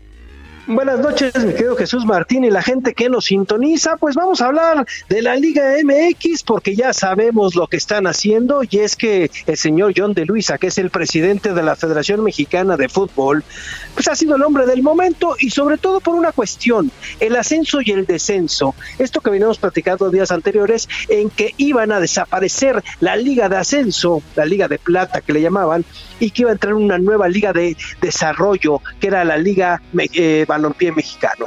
¿No? Pues bueno, ya la gente de la FIFA les mandó decir que tienen que regresar el ascenso y el descenso del fútbol mexicano a la brevedad. Según John de Luisa, también dice que en febrero él viajó Ginebra, Suiza, donde está la sede de la FIFA y habló con el señor Gianni Infantino y le comentó de esta situación y de la petición que había ya de algunos clubes para desaparecer esa liga.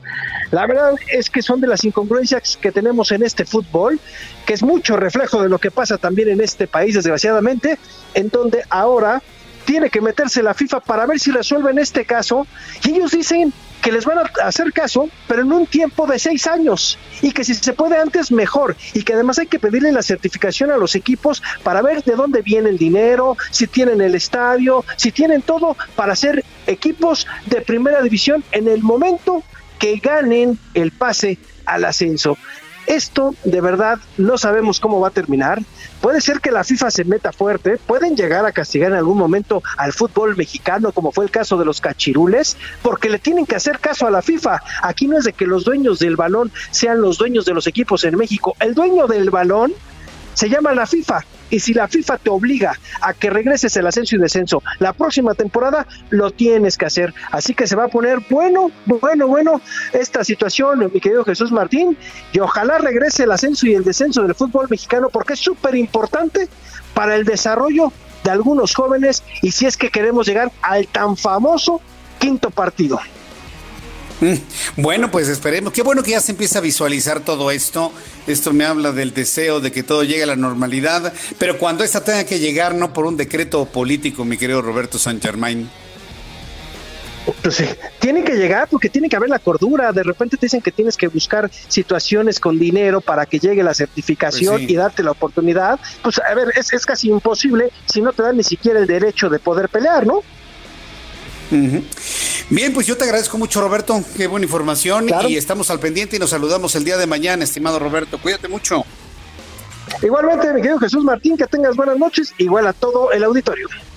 Gracias, que te vaya muy bien. Es Roberto San Germán con toda la información deportiva aquí en el Heraldo Radio. Ya casi nos vamos, ya son las 7.55. Oye, qué rápido se nos pasó nuestro programa de noticias el día de hoy.